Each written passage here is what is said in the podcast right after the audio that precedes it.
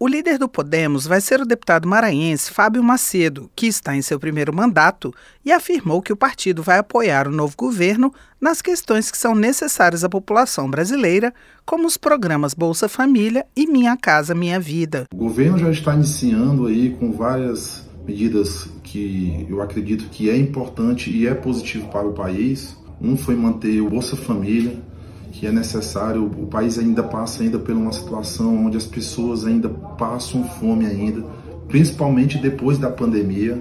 E o Bolsa Família ele é muito importante para que as pessoas possam ter dignidade, para que possam ter aquelas três refeições que é obrigatória para todo ser humano: café da manhã, almoço e janta, pelo menos essas três. Fábio Macedo disse ainda que o partido vai apoiar a reforma tributária necessária para garantir o crescimento do país. Vários governos já tentaram que essa reforma ela andasse e ela tivesse um, algum efeito.